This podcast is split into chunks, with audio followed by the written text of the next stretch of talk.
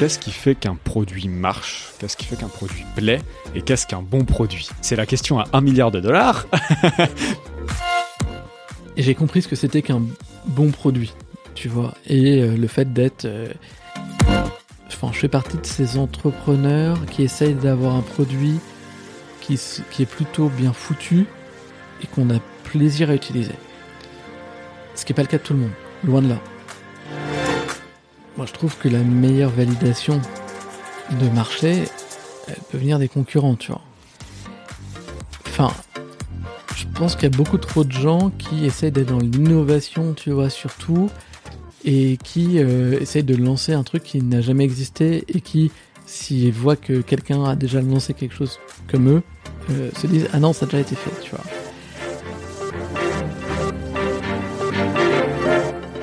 Nous avons à apprendre de chacun. Je suis Baptiste Piocel, fondateur et CEO de Hegemonia, l'académie du soft power entrepreneurial. Avec anecdote, je pars à la rencontre de ceux qui entreprennent. Entrepreneurs, sportifs, artistes, travailleurs, mes invités ont choisi d'entreprendre leur vie. Découvrez les secrets de leur réussite au travers d'anecdotes personnelles, de discussions passionnantes et captivantes. Ils ont fait le choix de la liberté, la liberté de choisir leur vie. À chaque épisode, découvrez trois conseils et leviers actionnables dès maintenant pour vous aussi entreprendre votre vie. Pour faire de votre projet une réussite, et suivre le pas de mes invités, rendez-vous sur hegemonia.io. Également, n'oubliez pas de me suivre sur LinkedIn. Bonjour à tous, bienvenue sur ce nouvel épisode d'Anecdote. Aujourd'hui, je suis euh, à nouveau à Paris, dans les bureaux de Collect, avec euh, Alex. Salut Alex. Salut Baptiste. Comment tu vas? Super et toi? Ça va bien. Écoute, merci de me recevoir dans, dans, ton bureau. Euh, je suis ravi de te rencontrer et comme le veut la tradition, je vais te laisser te présenter. Voilà, dire un petit peu qui tu es, d'où tu viens et où est-ce que tu vas. Ça marche. Alors donc Alex, j'ai 38 ans. Euh, donc je suis le fondateur d'une startup, un SaaS qui s'appelle Collect. Donc c'est un outil qui permet aux équipes sales et CSM de récupérer des documents ou des informations en début de, collaboration, ce qu'on appelle l'onboarding. Donc typiquement, on vient de signer un contrat, juste avant de, démarrer la collaboration, j'ai besoin de récupérer euh, soit des infos, soit des documents, et donc euh, je vais me servir de collecte pour automatiser tout ce process-là. Et en parallèle de ça, euh, donc ce dont on parlait juste avant de commencer et d'appuyer sur sur enregistrer, j'ai aussi un, un, podcast qui s'appelle SaaS Connection, qui est donc un podcast dédié au dédié au SaaS et qui est qui a quelques mois d'existence, donc qui est, qui est, tout récent. Un peu comme anecdote, finalement. ouais, ouais, ouais. C'est pour ça on échangeait pas, pas mal sur le, sur, sur, le sujet. Je vais juste te laisser euh, te couper dès maintenant pour te laisser expliquer ce qu'est une SaaS. Alors bon, il y a déjà eu un épisode avec Guillaume Moubèche qui a un petit peu expliqué ce que c'était, mais euh, tu es quand même assez expert dans le sujet. Et pour tous les auditeurs qui savent pas ce que c'est qu'une SaaS, S-A-A-S, je vais te laisser expliquer euh, ce que c'est. Alors c'est marrant parce que moi je dis un SaaS, mais euh, Euh, donc le SaaS c'est donc l'acronyme, c'est un acronyme donc en anglais de Software as a Service. Euh, donc je dirais logiciel, enfin je ne serais même pas vraiment le, logiciel comme un service, mais bon ça se traduit très très mal en en, en français le, le, principe, et vous connaissez plein de SaaS en fait, euh, vous utilisez à mon avis plein de SaaS au quotidien, c'est des logiciels euh, en ligne, principalement par abonnement, euh, donc on, va pouvoir utiliser. Donc euh, ça va être, je sais pas, votre CRM, ça va être le, logiciel pour envoyer des emails, ça va être un logiciel de gestion de projet. Enfin voilà, j'en passe et j'en passe et, des meilleurs. Ce qui, ce qui a de nouveau, alors enfin maintenant c'est plus nouveau le SaaS, hein, ça a 15 ans. Euh, je pense que la première boîte, en tout cas qui était le, le porte-étendard du SaaS, c'est Salesforce, donc un gros, euh, un gros CRM. Et ce qu'ils ont introduit et qui était un peu nouveau à l'époque, c'était le fait de payer par utilisateur et par abonnement. Donc c'est-à-dire que on paye, on n'a plus la notion d'achat euh, de CD comme c'était le cas avant où je payais une fois et puis en fait j'installais le logiciel et on n'en parlait plus. Bah maintenant en fait c'est on est passé dans le dans la, logique d'abonnement. Donc tous les mois, on paye mm, mm. un certain montant pour pour servir du logiciel. Mm. C'est vrai que les donc les SaaS, euh, tu vois, je pensais pas que ça avait 15 ans. Je pensais que c'était un peu plus récent que ça pour le coup, mais euh, ils ont apporté quelque chose qui était assez nouveau sur Internet. C'est, tu l'as dit, le service d'abonnement et qui permet aussi de rendre ces logiciels beaucoup plus euh, euh, facile d'accès entre guillemets quand on paye. Je sais pas. Un, Est-ce que Photoshop c'est un SaaS techniquement? Ah. bah alors maintenant, ça, maintenant, à l'époque ça l'était pas, mais maintenant ça l'est parce qu'en fin de compte, euh, bah déjà il y a, y a, un Photoshop en ligne. Ouais. Euh, il y a de l'abonnement. Aujourd'hui, tu mhm. payes pour ton pour ton abonnement euh, Adobe tous les mois. Donc j'ai tendance à croire que ça se rapproche en tout cas de, plus en plus de du monde du du SaaS quoi. Mais effectivement, tu as accès à du coup bah des logiciels comme Photoshop, etc. pour qui sont hyper professionnels et, et incroyables pour euh, c'est quoi c'est 12 euros par mois il me semble un peu plus. Je crois que moi je crois que je paye 50 euros par mois. Mais ah, c'est peut-être parce que t'es ouais pour tout le pack. ouais. moi j'ai juste Photoshop et InDesign, non Illustrator. Ou un, enfin un autre, mais dont je me sers pas, et c'est 12 euros par mois. Et donc ça reste euh, pour la qualité de travail ultra accessible, quoi. ouais, complètement. Et, euh, ok. Et donc toi, du coup là, t'as as monté une, une SaaS, donc qui s'appelle Collect. Tu peux nous en dire deux mots, un peu pitcher ton, euh, ouais, donc, projet? Donc comme ce que je disais juste avant, donc c'est un, donc l'idée c'est nous on vend, ça principalement à des équipes sales et customer success mhm. qui elles-mêmes vont vendre plutôt à des PME pas à des grands comptes. Euh, la, on va dire la particularité de quand il y a un contrat avec des PME, c'est que généralement il y a un certain volume de, de contrats, mhm. euh, qu'ils en ont, euh, je sais pas, quelques dizaines ou quelques centaines par euh, par mois. Enfin, en tout cas, il y a un peu, il y a un peu de volume. Et du coup, la partie, donc ce qu'on appelle l'onboarding, donc le début du de la relation, souvent euh, nécessite un échange soit d'informations, soit de fichiers. Et ça peut être assez on va dire euh, douloureux à gérer quand c'est euh, juste fait par email ou euh, mm. donc souvent si, c'est fait par email c'est je vais avoir ma liste de, de tout ce qu'il faut que je récupère. Ensuite, je vais envoyer un email. Il faut que je me dise, ok, dans X jours, je vais faire un rappel si jamais on me les a pas renvoyés. ensuite, il va falloir que je récupère les pièces dans les pièces jointes. Enfin, c'est pas un process qui est qui est fluide, quoi. Et du coup, avec Collect, ça va permettre de fluidifier tout ça et d'avoir quelque chose qui prend très très peu de temps et, mm et qui est quasi automatisé. Ok.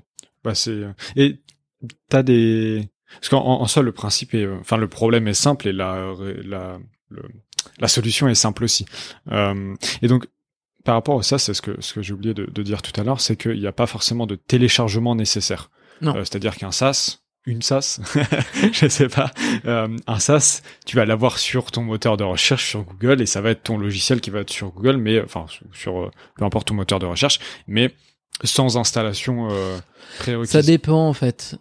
Alors en soi, t'as raison.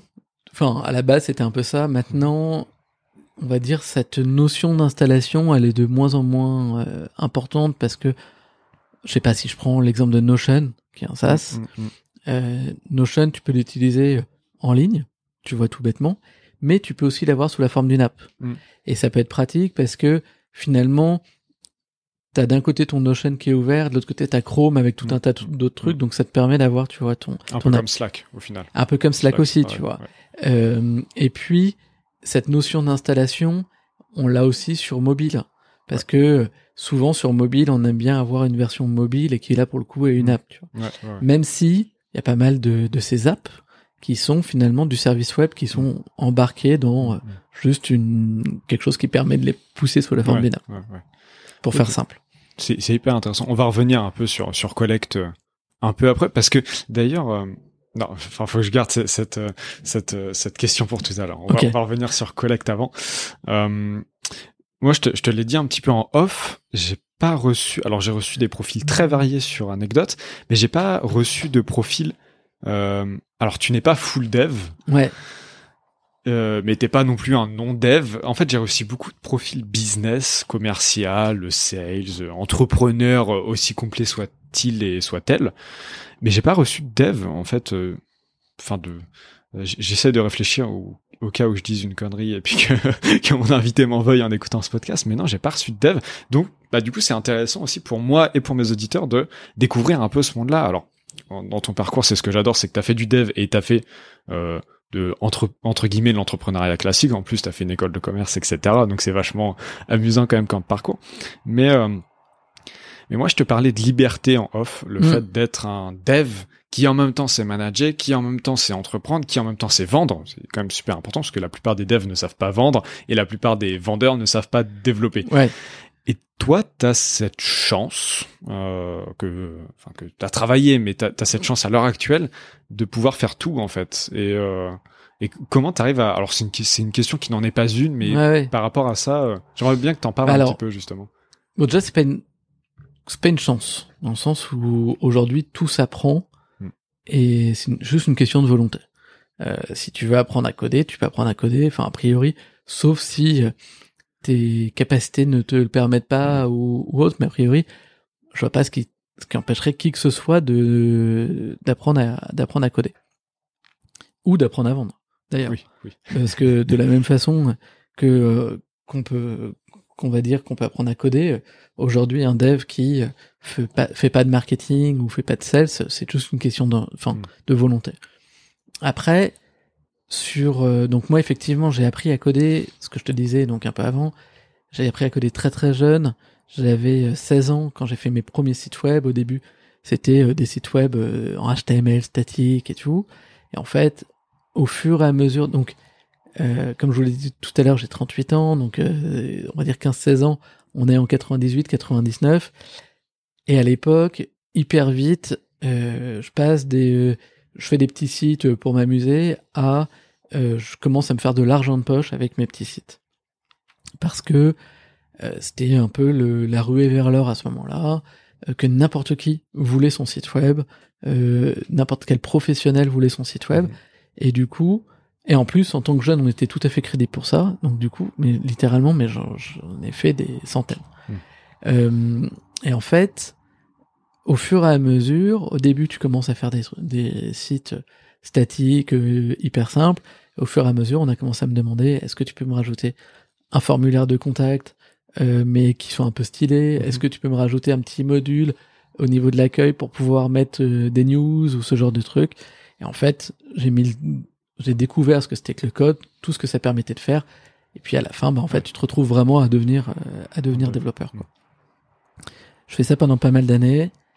Et après, donc comme à la fin de mes études, à un moment donné, je, me suis dit non mais je n'ai pas fait des études de, de j'ai pas fait d'école d'ingénieur, j'ai pas fait des études de, de code, donc je, je vais repartir en fait, en, enfin dans, dans des choses plus business classiques.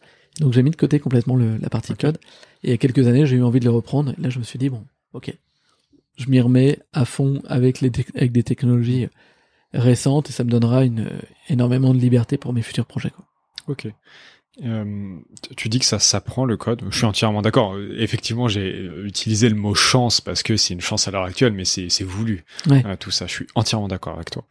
Euh, combien de temps tu estimes le Parce que en fait, dans beaucoup de profils d'entrepreneurs qui ne veulent pas apprendre à, à coder, euh, ça va prendre du temps, j'ai pas le temps, je veux sortir mon produit euh, tout de suite, il me faut un dev. Souvent c'est ce qu'on dit. Et au final, mm.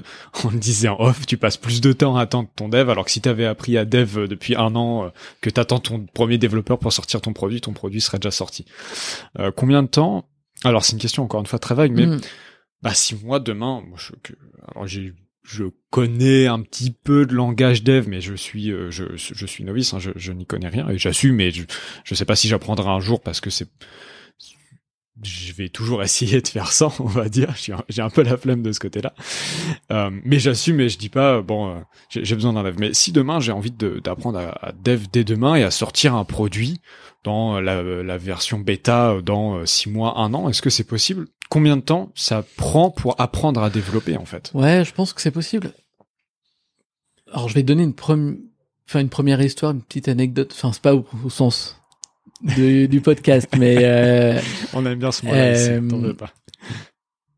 Il y a quelques années, enfin donc en parallèle de collecte, au début de collecte, je fais pas mal de freelance en parallèle, donc mhm. pour pouvoir, euh, on va dire, me, me, rémunérer parce que ça prend quand même du temps de coder et, et du coup, euh, du coup, faut que faut que tu fasses d'autres d'autres choses à côté.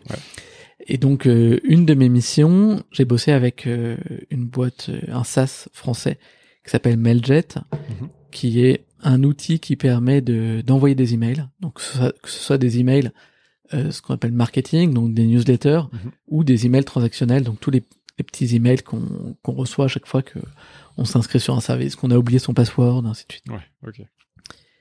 Et je m'occupais du gros hacking chez eux.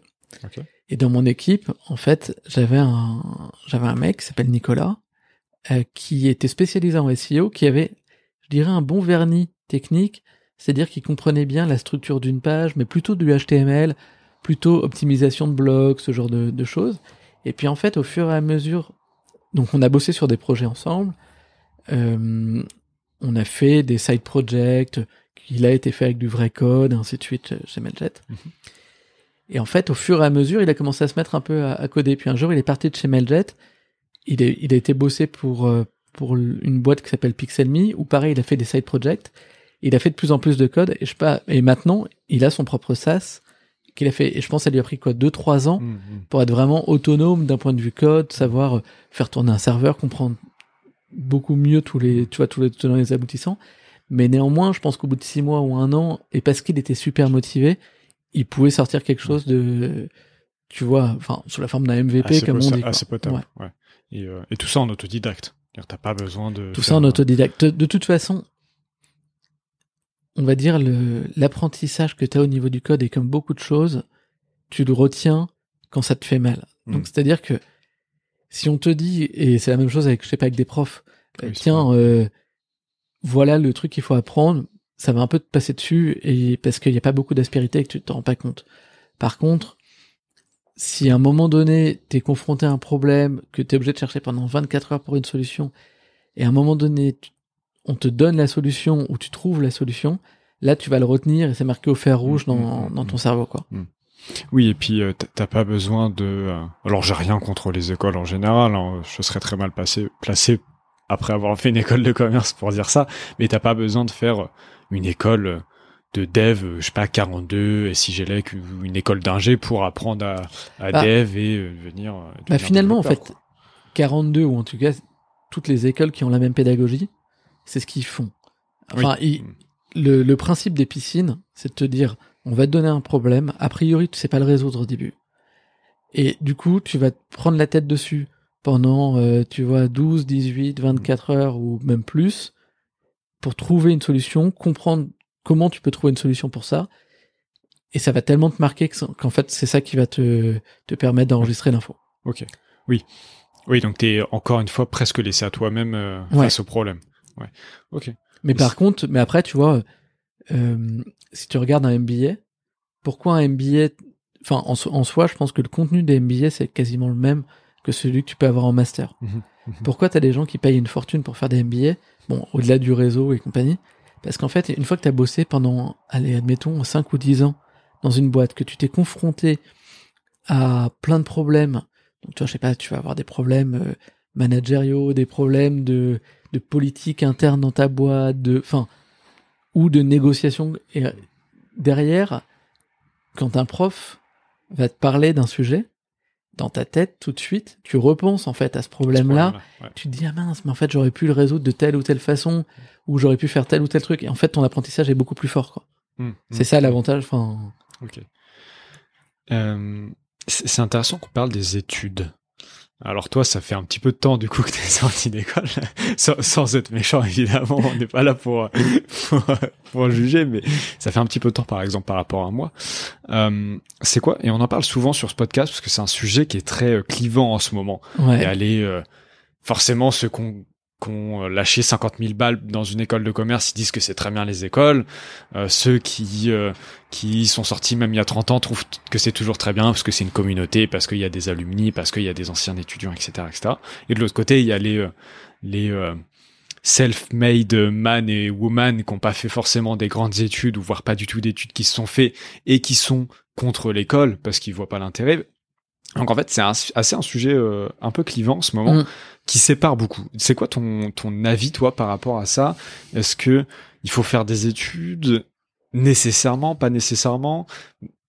Qu'est-ce que tu penses de des études? Et euh, quand, quand je dis études, euh, je parle sans être dénigrant, je parle pas d'un euh, d'un BTS comptable de deux ans, des, des, grosses études qui coûtent parfois très cher, qui sont très longues, très prenantes et qui sont très théoriques.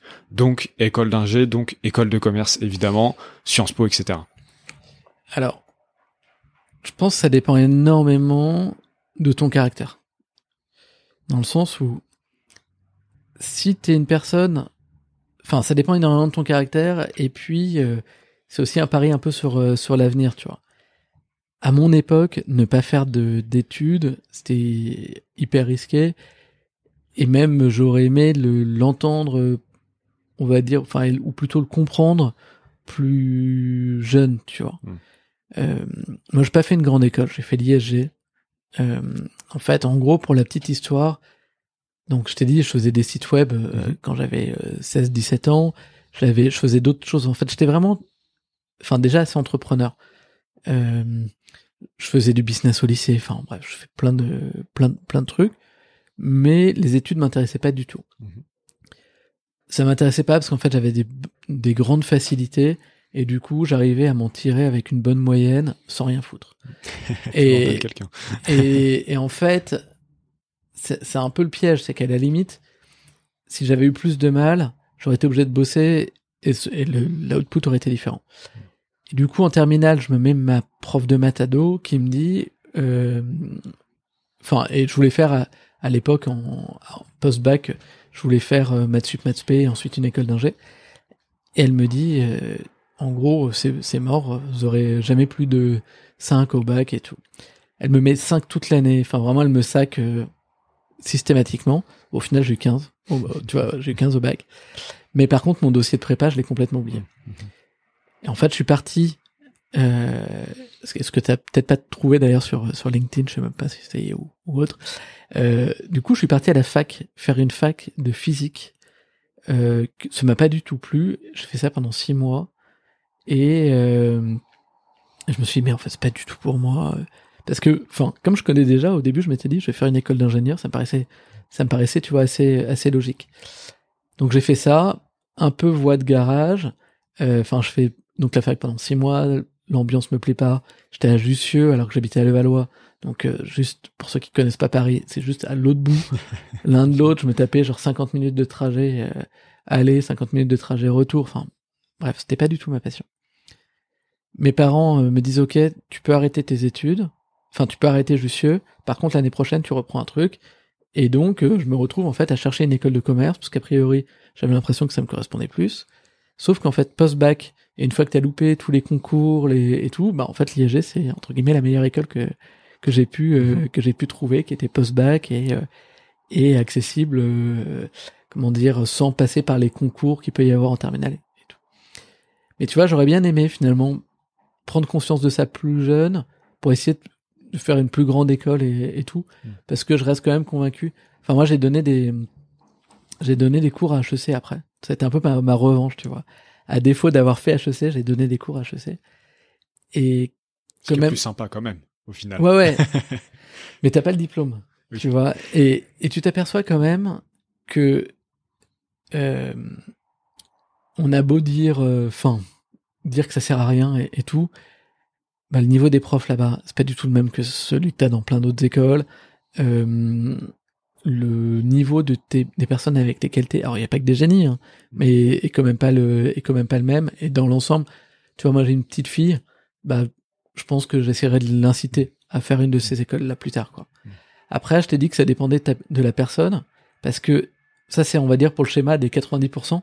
Je pense qu'à côté de ça, t'as des génies où ils ont une telle niaque, ou ils ont une telle envie ou autre, ou même s'ils arrivent pas à faire ces écoles-là, ils y arriveront quand même, tu vois. Et qui peuvent drop out, euh, comme on dit aux US, et qui, qui, qui décolleront quand même, quoi. Mais bon, on va dire par sécurité, et parce que t'es pas euh, certain d'avoir un génie, euh, tu vois, enfin, moi, par exemple, je suis pas certain que ma fille soit une génie, bah, j'ai plutôt envie de l'inciter à être besogneuse, à essayer de faire une grande école, ce serait une meilleure sécurité pour, pour plus tard. Bah, moi, je, bah, déjà, merci pour ton avis sur les écoles, je trouve ça cool, et je suis en soi assez d'accord avec toi, en plus. Euh, tu, vois, moi, je, je, pense par exemple que ceux qui disent aux jeunes de ne pas faire d'études parce que ça sert à rien, je pense que ces gens sont tarés, littéralement. Parce que l'école, au sens le, plus strict et le plus large du terme, c'est ça va t'apprendre tout un tas de choses. Alors peut-être que, euh, en fait, un peu comme toi, moi j'ai toujours été à l'école. En fait, ça m'a jamais plu l'école. J'ai jamais mm. aimé être derrière un bureau. J'ai toujours aimé faire des choses, euh, mais j'ai jamais bossé à l'école et je m'en suis toujours sorti. Ce qui est un peu vicieux parce que du coup tu sors d'école en mode bon bah en fait ça va être comme ça toute la vie et j'aurais pas besoin beaucoup de bosser à part une semaine avant le partiel et puis globalement c'est ça. Ce qui parfois peut être vicieux, mais du coup tu te prends une claque en arrivant dans le monde pro tu dis bon en fait ça se passe pas tellement comme ça, va falloir que mais par contre tu euh, tu vibres en fait. Moi j'ai jamais vibré à l'école mm. et pourtant j'avais des cours passionnants avec des professeurs passionnants, des camarades passionnants. Mais j'ai toujours été aussi comme un peu comme ça comme toi. Donc c'est vrai que du coup c'est compliqué parce que j'ai jamais été très studieux et on m'a jamais dit bon bah tu feras de grandes études, tu vas faire l'ENA et puis tu sortiras, t'as un gros poste et tout. en plus, euh, ça m'a le milieu corporate m'a toujours dégoûté euh, à un, point euh, incroyable. Et donc du coup, tu te retrouves entre entre les deux. Du coup, j'ai fait une école de commerce un peu par défaut parce que je savais très bien que la prépa c'était pas pour moi, j'étais pas suffisamment bosseur. Je savais que la fac ça allait pas le faire. Et je savais euh, et du coup il me restait que l'école de commerce. Et donc heureusement j'ai des parents qui ont pu m'aider pour pour faire pour faire Neoma en l'occurrence à Rouen. Euh, et ça m'a permis après de découvrir l'entrepreneuriat au sens littéral du terme et euh, d'être incubé etc etc euh, donc c'est aussi un parcours ça peut t'aider. Et je me dis j'aurais très bien pu faire au point où j'en suis actuellement dans ma vie j'aurais très bien pu ne pas faire Neoma parce qu'au final en un an d'entrepreneuriat j'ai appris beaucoup plus qu'en quatre ans d'études et qu'en même 20 ans de vie au final à l'école mais c'est pas pour autant que tu vois ça permet de te donner un réseau de d'avoir une étiquette en fait euh, mm. même si jamais l'entrepreneuriat ça marche pas et que t'envoies un CV à une boîte si t'as pas fait d'études le CV il part direct à la poubelle alors que si t'as fait des études bah le CV il est mis sur la pile de droite tu vois? ouais, ouais mais même dans l'entrepreneuriat hein. alors oui aussi mm. c'est pas forcément enfin en tout cas c'est pas le modèle dans lequel est Collect mais j'ai donc euh, Collect, c'est une boîte qui est ce qu'on appelle bootstrap, donc autofinancée. J'ai pas été financé par des VC, euh, ce qui est un choix. C'est pas une, c'est pas parce que je me suis fait refouler de de, de plein de, de plein de VC euh, la raison pour laquelle euh, c'est une boîte c'est une boîte bootstrap. Mais faut se rendre compte que pour beaucoup de startups, c'est un passage obligé en fait, à un moment donné de lever des fonds. Et malgré tout, alors un VC, il va regarder plein de plein de critères et surtout en fonction du, du stade auquel est, auquel est ta boîte. Et malgré tout, euh, la plupart des VC ont fait des grandes écoles. On fait euh, soit des grandes écoles de commerce, soit des grandes écoles d'ingénieurs. Et ils ont plutôt tendance à aller financer des gens qui sont comme eux. Bah Il y a un peu de diversité, mais la, diversité dans le monde du VC, elle reste, euh, si tu veux, elle, elle reste assez modérée, quoi. Mmh.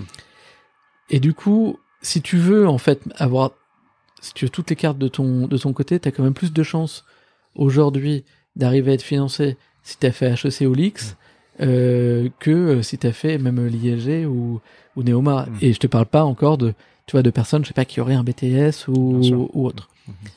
Donc de ce point de vue-là, et tu peux arriver en disant euh, ouais moi j'ai drop out parce qu'en fait c'est Elon Musk qui me l'a conseillé, enfin qui entre guillemets a conseillé de le faire. Voilà, je suis, mm. c'est aujourd'hui c'est pas quelque chose que comment dire qui, qui s'entend facilement. Alors ça veut pas dire que il y a plein de contre-exemples, il y a plein de ce qu'on appelle de biais du survivant. Donc on voit effectivement des gens qui ont des parcours extraordinaires, qui n'ont pas fait d'études ou peu d'études, tu vois, mais ça reste euh, des exceptions quoi. Mm, mm. Aujourd'hui la plupart des la plupart des entrepreneurs, et je vais pas dire à succès, mais la plupart des entrepreneurs ont fait des grandes écoles et tout. Et euh, et c'est pas un mal en soi. Enfin, moi, je trouve que c'est pas. Euh, enfin, en fait, le, je, disais la, phrase "ne fais pas d'études, ça sert à rien". Mais je, je, suis vraiment contre ça. Alors, je dis pas qu'il faut faire des grandes études. Moi, j'ai décidé, par exemple, de pas faire de master, de pas faire de M2 pour me concentrer sur l'entrepreneuriat parce que j'estime que euh, bah, je préfère mettre 20 000 balles dans ma boîte que dans un mmh. master et je vais apprendre plus sur l'entrepreneuriat en montant ma boîte quand faisant un master. Rien ne veut dire, enfin, ça veut pas dire que dans 10 ans ou 15 ans, je vais refaire un master pour me mettre à jour ou voilà. Mais ça n'empêche que j'ai quand même un M1 qui est sécuritaire aussi parce que l'entrepreneuriat, tu sais pas si ça marche. Mm. Peut-être que demain, je vais devoir aller choper un, euh, un CDI ou du freelance ou tout ça où l'étiquette de l'école de commerce est hyper importante. Et, euh, et, et, tu dis, euh, Elon Musk a pas fait d'études. Si tu regardes Euh, je sais pas s'il a fait des études d'ailleurs. Euh. Je sais pas. Je, je crois pas. Vrai, je, je, sais pas. Je crois je crois qu'il fait partie de ces de ces jeunes qui qui ont quitté les études assez assez tôt. Après, quand on voit le son niveau de connaissance par exemple en ingénierie. Oui. C'est assez. Enfin, le mec a l'équivalent d'un bac plus 22 quoi. Donc euh... c'est certain. Mais mais à contrario, tu vois, tu regardes tous les euh, les euh, grands grands noms de la Silicon Valley, tous les Zuckerberg, les Bezos et tout, euh, les Larry Page et tout, ils ont tous fait Stanford ou ils ont tous fait Harvard hmm. en fait. Et il n'y a pas de secret. Bah oui, c'est des écoles qui coûtent, je sais pas, 150 000 euros l'année, enfin 150 000 dollars l'année, mais il n'y a pas de secret non plus. C'est aussi parce que tu sors de ces écoles-là. Google était à à, à l'incubateur de Stanford. Bon, maintenant, l'incubateur de Stanford a plusieurs milliards euh, en actions Google, donc c'est plutôt assez rentable. Mais c'est grâce à Stanford qu'ils ont pu se lancer, etc. Après, après, il y a, enfin, en, en soi, oui. Après, c'est quelque chose qui commence, et j'espère que ça continuera à devenir de moins en moins vrai. Hmm. Par exemple, tu vois, Y Combinator, hmm. qui avant, on va dire, euh, donc qui est né, je sais pas, donc pareil, il y a, en 2007, je crois, mhm. euh, au tout tout début, le rayon d'action de Y Combinator, il était très centré autour de Stanford, mhm. de, enfin, de la, de la Silicon Valley et tout. Euh, Aujourd'hui, il y a des boîtes du monde entier qui font YC. Euh, et ils apprécient d'ailleurs beaucoup mhm. aussi, tu vois, d'avoir des entrepreneurs qui viennent d'Europe, mais aussi d'Afrique, d'Asie, euh, d'Amérique du Sud, enfin, vraiment, vraiment de partout. Le, cette diversité, elle monte aussi. Par exemple, The Family a beaucoup contribué à la diversité. Complètement. Tu vois, euh, ils ont beaucoup contribué justement pour montrer que non, il n'y a pas que ces grandes écoles qui réussissent à, enfin, à, à introduire, tu vois, des super entrepreneurs euh, auprès de auprès de VC. Il y a des initiatives comme Sista. Alors là, on parle pas de diversité euh, d'école, mais tu, enfin, de, de, et de formation, mais même de diversité, tu vois. Par exemple, le Sista qui, qui pousse l'entrepreneuriat féminin, bah, tu vois, c'est une super initiative. Et pour justement ouvrir un peu le spectre et dire, bah, voilà, des entrepreneurs, en fait, des bons entrepreneurs, il y en a autant que, mmh, mmh, mmh. que d'individualité. Et je suis pas persuadé que, enfin, je t'ai dit, entre guillemets, si tu, tu, peux avoir la chance de faire ces écoles-là, limite, fais-le parce que c'est une bonne sécurité. Après, bah, moi j'espère que n'importe qui peut réussir, quelle ah, que soit son sa formation, son origine, sa couleur de peau mm, ou, mm, mm. autre. Bah, de toute façon, il y a du bon à apprendre partout en soi. Euh, il y a du bon à ne pas faire des études parce que tu es direct dans le dur de la vie et donc euh, tu tapes un voile sur les yeux pendant 4 ans, 5 ans. Et il y a du bon à faire des écoles parce que tu rencontres des gens, etc. Je pense qu'il y a, y a ni euh, blanc, ni noir, ni mal, ni bon en fait. C'est juste que bah, chacun a, ses chances. Et en fait, je pense que ce qui est important, tu l'as mentionné avec Y Combinator et avec The Family, c'est qu'au final, la porte d'entrée dans euh, dans l'écosystème euh, entrepreneurial français, on va appeler ça comme ça. Donc, ça comprend les VC, les incubateurs, les euh, je sais pas, les les euh, les accélérateurs, etc. La porte ne soit pas fermée à qui que ce soit au final. Mm. Je pense que c'est ça la finalité. Alors peut-être que si tu as fait telle école, c'est plus facile d'y rentrer, mais que que tu viennes du euh, trou perdu de la France euh, en province ou en cité, bah la porte est quand même ouverte si tu arrives à, faire tes preuves quoi. Et je pense que ça, au in fine, c'est le plus important au final. Mm. Donc, euh, et c'est ce qui est en train de se faire. Et puis de toute façon, après le la réalité qu'il y a sur le marché, enfin parce que là on parle du financement, on parle d'un truc qui, mais l'accompagnement et ou de l'accompagnement, mais la réalité c'est que quand tu pousses un service en ligne, quel qu'il soit, enfin que ce soit un e-shop, que ce soit un SaaS ou, ou ce que tu veux, en fait, ton client, euh, il y a très très forte chance qu'il sache pas qui est derrière. Mmh, mmh, mmh. Donc ce qui est important, c'est le boulot que tu as que tu à lui mettre devant les, les yeux. Alors, c'est sûr que si tu arrives avec un nom, euh, une réputation et tout, tu vas te taper un coup de boost, une grosse visibilité. Tu vois, je sais pas si je prends euh, les startup defenders. Aujourd'hui, dès que tu as une nouvelle startup, il y a un peu, euh, bah déjà, il y a des grandes attentes qui souvent sont faites par rapport à ces startups là, parce que avec tout ce qu'ils ont lancé, qui était plutôt successful, bah forcément on se dit bah le prochain projet va l'être aussi. Euh, donc que ce soit les journalistes, les blogueurs ou même les early adopters, tout le monde va être un peu au taquet, tu vois, sur ces nouvelles sur sur ces nouvelles boîtes. Mais et donc ils vont avoir un petit coup de boost. Mais sinon, honnêtement, si moi je mets en, enfin tu vois quand je mets en ligne euh, Collect, euh, les prospects qui vont atterrir sur le site de, de Collect, surtout ce qu'ils vont voir, c'est la value proposition. Est-ce que ça a l'air sérieux ou pas comme boîte Répondre à deux, deux trois trucs, tester le produit. Et en fait, si ça leur va, ils vont devenir clients. Mm, mm. Et ils s'en foutent de savoir que tu as fait telle ou telle école, euh, la couleur de ta peau, ou de savoir si t'es un mec ou une fille. Quoi. Mm, Complètement. Ouais. Et, euh, et tant mieux, heureusement, j'ai envie de dire. Non, mais du coup, ce que je veux dire, c'est que là-dessus, on est entre guillemets tous égaux face aux clients, quoi. Après, effectivement, en fonction de ton parcours ou autre, bah, t'as plus ou moins de réseau, t'as plus ou moins de, donc avec l'exemple qu'on vient de donner sur eFounders, tu t'as plus ou moins de, de goodwill en fait qui vont te permettre d'avoir de la visibilité dès le début ou pas. Quoi. Ok, super sujet. En vrai, ça, ça me passionne. On pourrait en parler encore pendant des heures, mais c'est un sujet qui revient assez souvent sur anecdote qui est en même temps très intéressant parce que très d'actualité, mais euh, on va pas faire tout l'épisode dessus. Euh, moi, j'avais une question parce que du coup, tu es très euh, orienté produit, ouais product guy comme on appelle ça. Alors pour ceux euh, pour l'anglicisme désolé mais donc un product guy ça va être quelqu'un qui va donc construire un produit, un produit qu'est-ce que c'est? Ça va être euh, bah on le disait tout à l'heure un SaaS donc un logiciel, euh, un CRM donc un logiciel de relation client, ça va être une formation vidéo, ça marche aussi en produit, ça va être une app, ça va être tout un tas de choses comme ça qui vont être orientées sur l'expérience de l'utilisateur quand il va utiliser son, le produit. Est-ce que, par exemple, pour, pour généraliser, est-ce que, par exemple, Facebook est un, est un produit? Est-ce qu'un réseau social est un produit? Oui, en soi, c'est un, un produit. Et puis, enfin, c'est une telle complexité de, derrière que, que oui, oui, c'est un, un, produit. Et après, euh, je pense que ce, ce qu'on vient chercher dans Facebook, c'est pas, enfin, ou dans les réseaux sociaux, c'est pas tant les fonctionnalités, c'est le fait que tout le monde soit dessus, quoi. Ouais, ouais, ouais.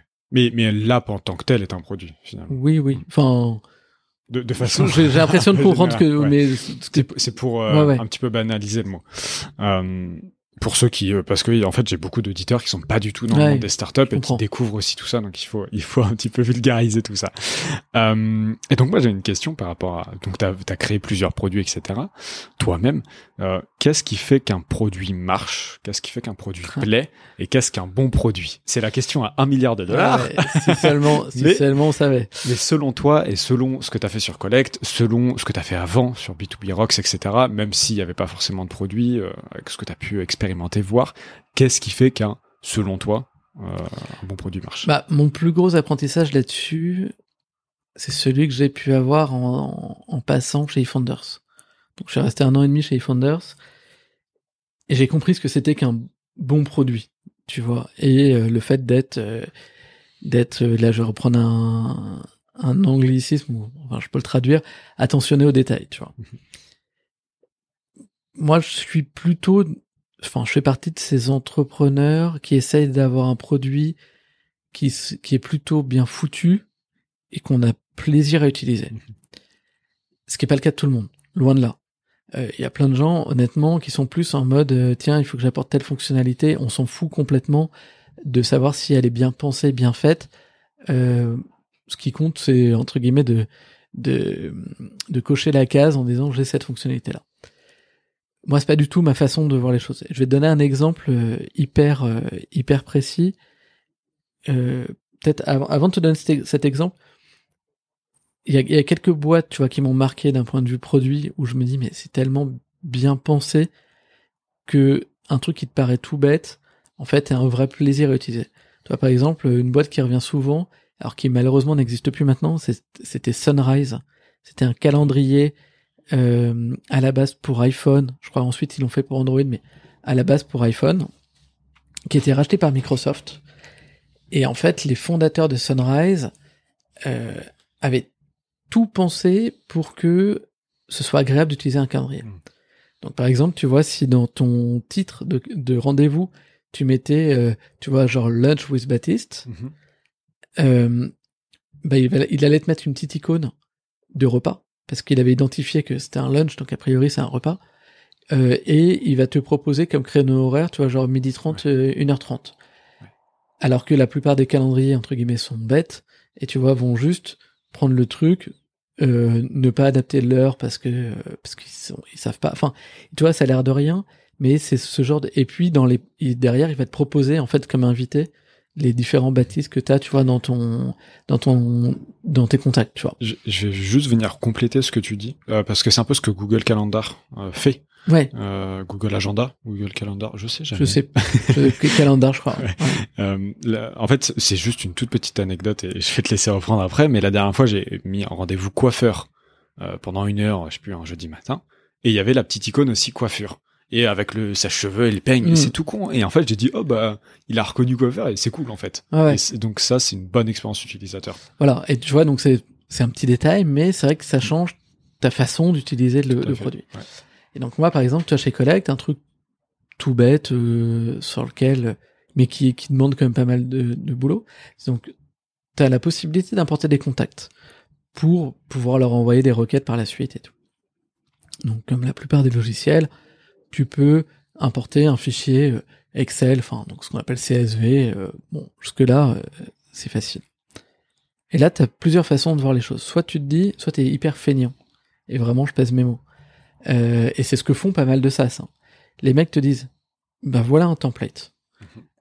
et il faut que tu utilises pile poil ce truc-là. Donc en gros, c'est moi qui vais imposer à l'utilisateur le format à utiliser, tu vois.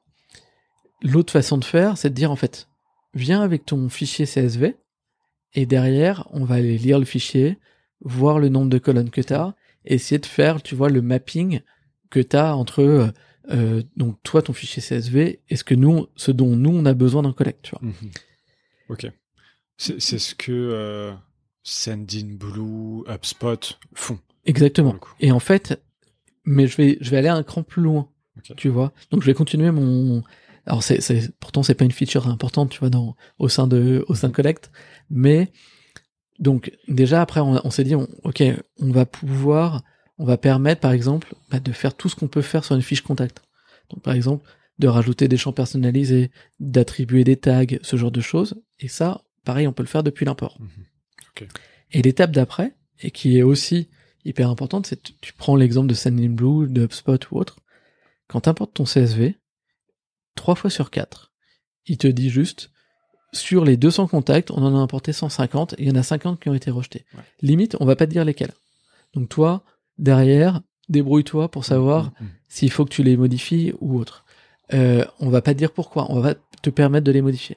Et tu vois, c'est des petites choses sur lesquelles euh, on a bossé bah, pour que ton expérience, en fait, elle soit, euh, elle soit bonne et que tu puisses jouer avec ça. Ou toi, par exemple, nous on te permet aussi de mettre à jour tes contacts via un import. Alors que la plupart te disent non, non, le contact existe déjà, t'y touches plus, tu vois.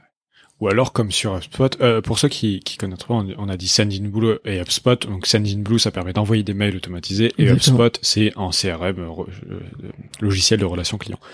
Et bah moi, tu vois, donc j'ai beaucoup utilisé les deux et je trouve que alors que c'est des piliers de, de leur secteur, l'expérience utilisateur est waouh. Enfin c'est moi Sendinblue dès que tu commences à envoyer trop de mails, ils te bannent ton compte. Il faut prouver plein de choses et le, le tu peux pas, tu peux créer des templates, mais tu peux pas les utiliser dans tes campagnes. Mais enfin, l'expérience utilisateur, moi, je trouve sur Sendinblue est assez catastrophique. Et sur HubSpot, tu parlais donc, euh, par exemple, de mettre à jour les, les contacts. Euh, ça, c'est possible, mais euh, il faut le code HubSpot. Enfin, c'est toujours des choses. C'est mm. pas, c'est pas fluide et c'est pas simple d'utilisation, tu vois, pour pour aller dans ton sens. Et euh, et donc c'est pour ça que je trouve aussi, enfin, en tout cas, tu, parles de, de l'expérience utilisateur, pas complètement euh, dans, dans mon mode de pensée aussi, puisque bah, plus c'est facile, mieux c'est, et plus on a pensé à toi et à ce que tu vas imaginer. Euh, bah mieux les, ton expérience ça sera mm. et mieux bah peut-être que si t'es un concurrent et qu'il demande euh, je sais pas, euh, bah, comme tu disais, le fichier Excel par exemple, de mettre le fichier Excel comme ton concurrent veut, bah, peut-être que ton client va rester chez toi et au final tu vas le gagner grâce à cette expérience utilisateur. -là. Bah, après, ça dépend de de ton mode de vente en fait. C'est une question d'alignement avec ton mode de vente. Parce que tu as ce qu'on appelle des, je sais pas si si t'es familier et euh, peut-être encore moins tes auditeurs. Du coup, j'essaie de, de les éduquer sur la sur la question. Avec plaisir. Euh, en entreprise, pendant longtemps, on a été ce qu'on appelait sales-led growth. Mhm. C'est-à-dire que c'était des équipes de sales qui prenaient contact, en gros, avec quelqu'un dans la boîte. Donc ça, alors prenez contact. Il y avait eu du marketing avant, il y avait eu de la génération de leads et ainsi de suite. Mhm. Et puis derrière, tu as, un commercial qui prend contact. En fait, le commercial, il fait vaguement une démo et à la fin, il close le, il close le deal. Une fois que le deal est closé, on va onboarder le, on va onboarder le client et donc il va commencer à utiliser le logiciel. Et peut-être s'apercevoir effectivement que il y a deux trois fonctionnalités euh, qui sont pas aussi simples à utiliser que ce qui était prévu. Depuis quelques années, et avec le SaaS plutôt euh, qui, qui, vise plutôt les PME, euh, on est passé sur donc une partie qui est beaucoup plus self-service. Donc c'est-à-dire que je vais pouvoir commencer à utiliser le logiciel moi-même. Souvent, je vais faire ce qu'on appelle un free trial, donc essayer pendant quelques temps le logiciel gratuitement. Et en fait, je vais me dire ah ben en fait le logiciel est top, ça me plaît. Et à la fin, je vais mettre ma carte bleue pour m'en servir euh, pour m'en servir tout seul. Si t'es dans ce type de distribution là, t'as pas trop trop le choix, il faut que ton produit soit top. Mmh. Sinon, tu vas être déceptif et en fait, tu vas créer énormément de friction pour que les gens, euh, pour que les gens upgrade euh, derrière. Si tu as, si t'as une force de vente et qu'en fait, limite, les gens ne peuvent pas essayer ton produit avant de l'acheter, entre guillemets, je vais pas dire que tu t'en fous, mais presque. Quoi. Ouais, ouais. Parce que après, ils vont avoir payé, ils vont pas forcément, vu qu'ils ont déjà payé, ils vont pas partir, ils vont au moins utiliser. Et puis souvent, celui qui décide, c'est pas forcément celui qui l'utilise, tu vois.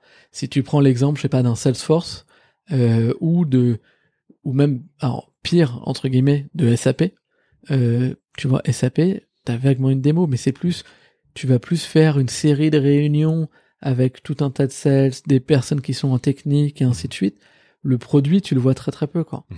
Et c'est euh, et la, conduite du changement est énorme, tu vois derrière, quoi. Mhm. Alors que je sais pas si on prend l'exemple euh, de, enfin, des différents SaaS que tu as cités ou même de la plupart des SaaS euh, qui sont passés chez chez eFounders, bah tu vois, c'était des SaaS qui sont beaucoup plus product led que tu peux tester toi-même, que tu peux euh, enfin kiffer toi-même et puis au bout d'un moment tu vas mettre ta carte quoi. Oui, oui, bien sûr. Une fois que et pardon, ça c'est aussi quelque chose qui est très bien dans le enfin moi que je trouve très bien en tout cas dans le dans le la nouvelle génération d'entrepreneurs, c'est que c'est beaucoup des mecs un peu clichés qui sont dans leur chambre, des mecs ou des meufs, hein, enfin des personnes qui sont dans leur chambre et qui ont besoin d'avoir des outils gratuits, pas de fric, en utilisation euh, pas euh, illimité, mais enfin avec une version gratuite que tu peux tester et qui est rapide à prendre en main. J'ai pas envie de passer mm. une semaine à utiliser un logiciel. Et ça, c'est ce que beaucoup de SaaS font maintenant, avec des versions gratuites parfois illimitées.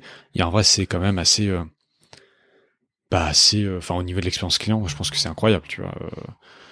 Ouais, moi, je, alors moi, je suis plutôt anti freemium, mais il y a 7 jours gratuits quand même sur Collect. Ouais, il y a, y a un, un, essai gratuit.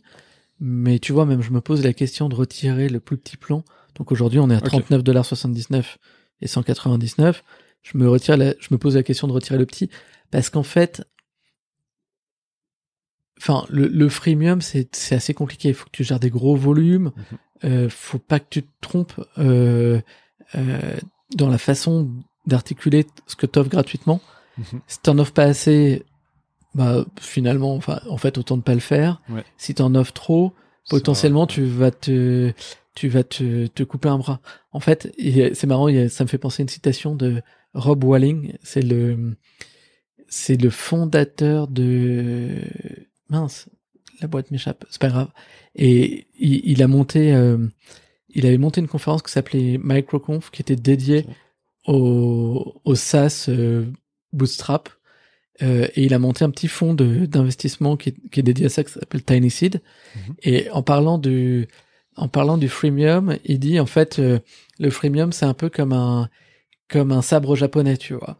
Euh, si tu sais pas t'en servir et pas bien le manipuler, tu peux te couper le bras, quoi. Mhm. Je trouve qu'en fait ça, c'est assez, assez explicite. Ouais. ouais. ouais. Mais euh. Et après aussi, ça dépend de, enfin, de ta cible. Euh, tu, vois, j'imagine pour Collect, alors évidemment, arrête-moi si je me trompe, mais tu t'adresses déjà à une cible de clients qui ont déjà beaucoup de fichiers, qui ont déjà beaucoup de business, qui ont déjà euh, des moyens aussi parce hmm. que bah, mettre 200 dollars par mois dans une dans une euh, dans un SaaS c'est déjà beaucoup.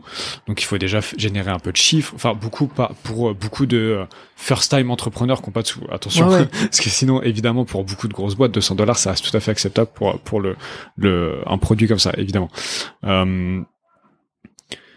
Mais donc, effectivement, en fonction de ta cible première ou de ta, la majorité de ta cible, évidemment, ça change. Euh, je, je sais pas, toi, quelle est ta cible du coup pour euh, ton persona type pour euh, Ma cible, c'est donc je vois des équipes sales et CSM. Mhm. Donc déjà, je, parle d'équipes, tu vois. Voilà. Donc et et qui elles-mêmes donc vendent à des, enfin, soit des soit des PME ou voire même des des personnes des personnes individuelles la plupart de mes clients, le prix n'est pas un, n'est pas un gros sujet. bien sûr. Mm. Euh, tu vois, le, le prix, le prix n'est pas un, n'est pas un gros sujet parce qu'en fait, ouais, ils ont du volume, ils ont une image de marque, ils ont des process en fait à faire tourner. Et en fait, quand quand t'as une boîte qui tourne, euh, tu t'aperçois que 80 euros par mois, oui, c'est, euh, pas... c'est pas très cher versus le temps que tu peux y passer, tu vois. Donc, euh, donc souvent c'est un c'est pas c'est pas un gros point de de friction quoi. Et puis dans la stack euh, que tu as normalement à ce stade-là, tu dépenses déjà 10 000 par mois, t'es plus à t'es plus à ça près. Quoi. Oui, bien sûr. Ouais. Donc euh, encore une fois, ça dépend de ta de ta cible et de euh, voilà de ce que tu proposes ici comme service. Ok. En vrai, c'est des sujets hyper intéressants parce que c'est pas forcément des sujets qu'on a beaucoup évoqués sur ce podcast. Du coup, c'est vraiment top. Euh, c'est vraiment top. Et, et, donc là, Collect un petit peu. Donc, t'as fondé ça, cette boîte-là en 2019. Ouais, j'ai lancé fin 2019. Ok. Et euh, donc t'es toujours tout seul dessus. Comment ouais. Alors j'ai deux questions. Mm ma spécialité c'est un peu les doubles questions en une. Tu vas voir. euh, première question, en étant tout seul dessus, comment t'arrives à tout faire déjà premièrement euh, Est-ce que c'est un choix délibéré ou euh, je sais pas financier peut-être? Est-ce que, enfin, pourquoi t'es tout seul encore dessus? Euh, malgré ton expérience, malgré tout ça Comment t'arrives à avoir suffisamment de recul sur ton produit pour l'aménager pour le client, même avec des feedbacks utilisateurs, c'est pas toujours très facile? Ça, c'est la première question. Et deuxième question, euh, c'est quoi le futur de Collect et, euh, et ton ambition par rapport à cette boîte? Ok. Donc, je suis tout seul. À la base, j'avais envie déjà de faire moi-même le produit. Donc la question s'était pas trop posée. Mhm. Après, sur le côté avoir un cofondateur ou enfin en tout cas quelqu'un qui me rejoint, aujourd'hui ce serait plus sur un profil marketing ou mhm. sales. Bah après faut trouver la bonne personne et je t'avoue que je suis plutôt d'un tempérament d'avoir envie de de continuer d'exécuter que de rechercher activement quelqu'un, tu vois. Euh, du coup, pour l'instant, il n'y a pas eu de, de coup de cœur, euh, coup cœur professionnel là-dessus, donc euh, j'avance. Après, peut-être que il en sera autrement dans quelques mois ou années. Enfin, tu vois, je suis pas, je suis pas fermé sur la, question.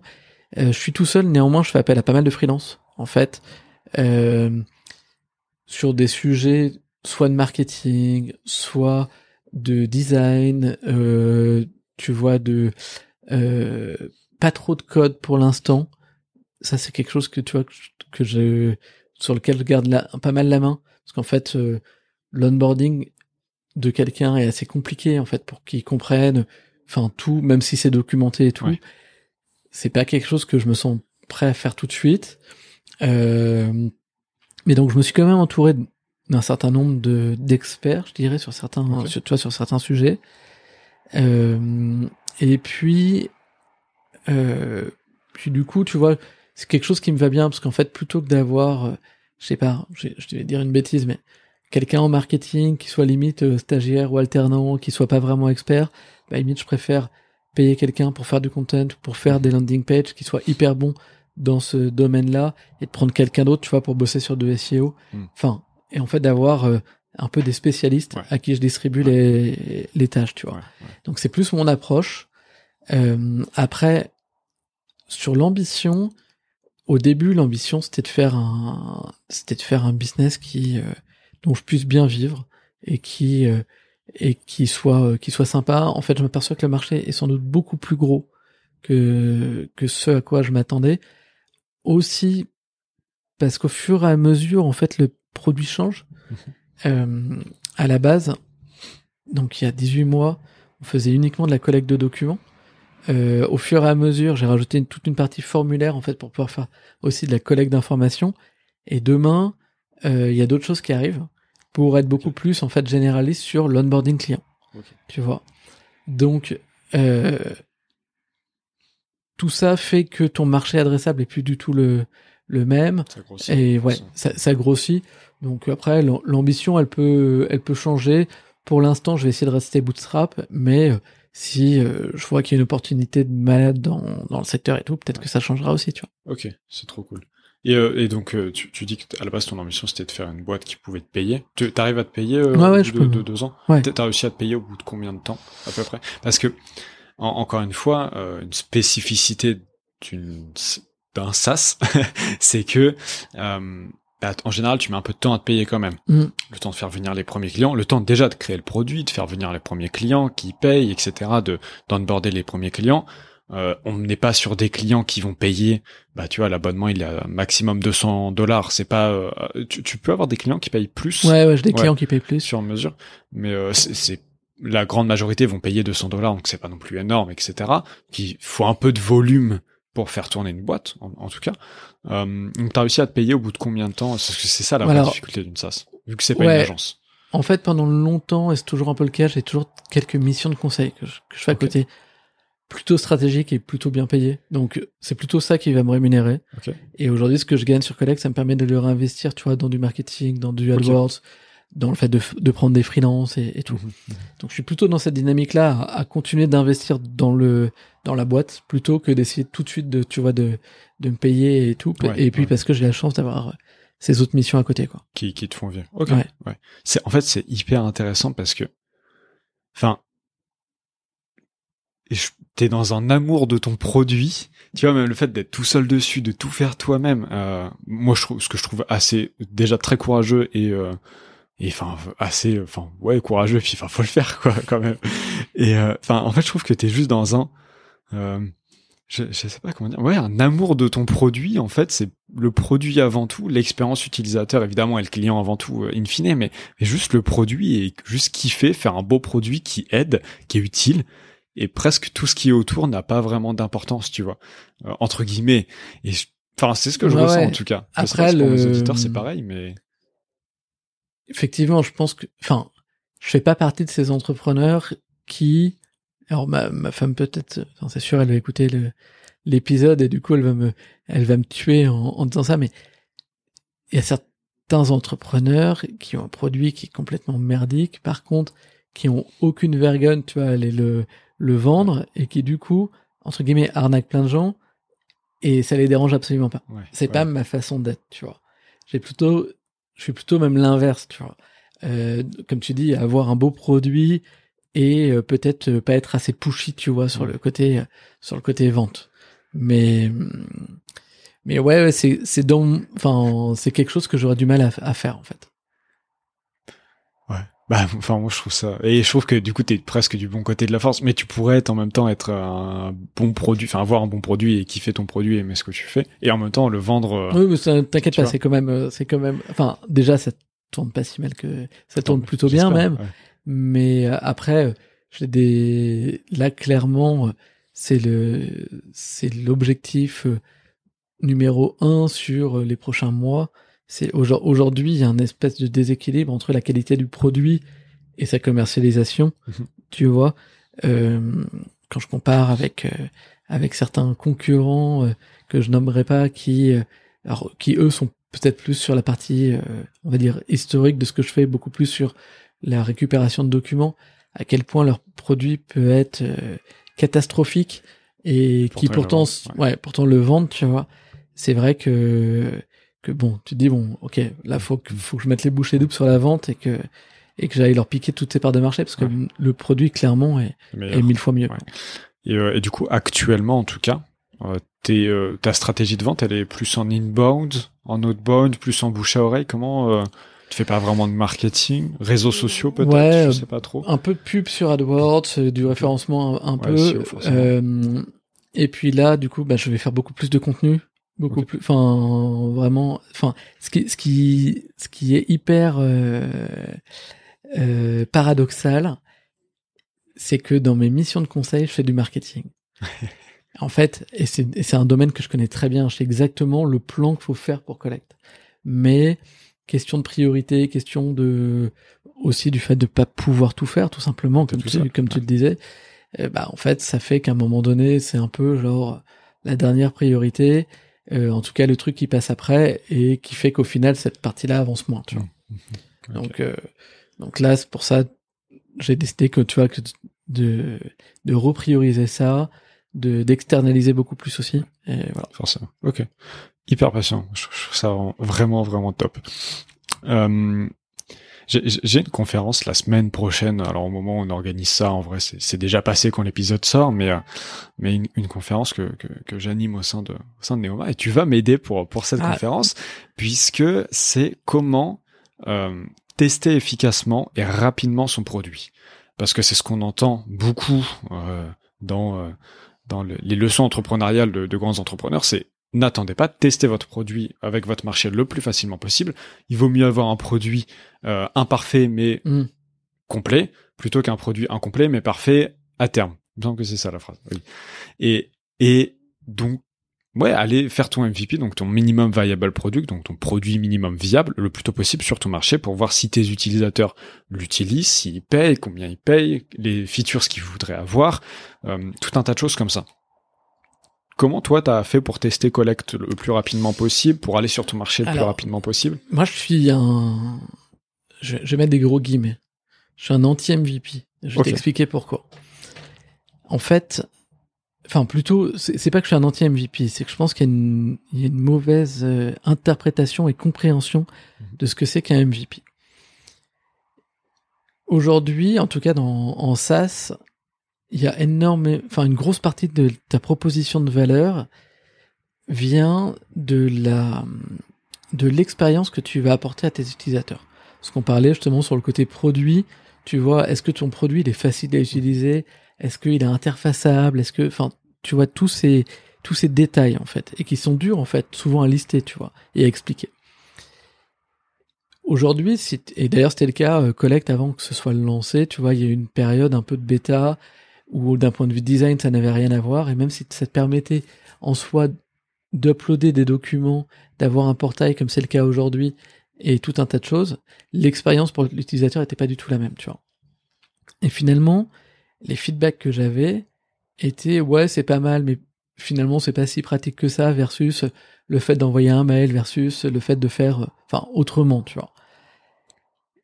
Et et finalement c'est toutes ces petites fonctionnalités qui ont été intégrés dans le produit, mais tu vois, des trucs tout bêtes, le fait de pouvoir, je sais pas, euh, réordonnancer l'ordre de tes des items que tu demandes, le fait d'avoir des logiques conditionnelles. Enfin, tu vois, c'est plein de petites euh, de petites fonctionnalités qui font que bah, l'expérience à la fin est ouf et où le mec va se dire ah bah ouais ça en fait ça me change totalement ma, ma façon de fonctionner. Et ça, c'est des choses qui sont hyper dures à tester parce que si tu essayes de bricoler quelque chose en quelques semaines, tu vas enlever cette partie-là, tu vas dire bon, bah c'est pas grave, on fait juste un formulaire et puis on et puis on s'en fout. Mais sauf qu'en fait, il manque 90% de ta proposition de valeur, tu vois. Donc ça dépend de ce que tu veux tester en fait. Euh, je pense ce qui se teste très bien, mais c'est pas un MVP, mais ce qui se teste très bien, c'est par exemple l'appétence de ton marché. Mhm.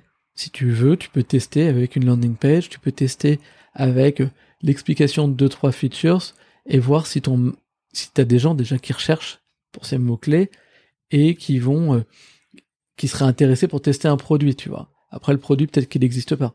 Mais par contre, tester un produit en mode MVP, j'ai du mal à y croire. Quoi.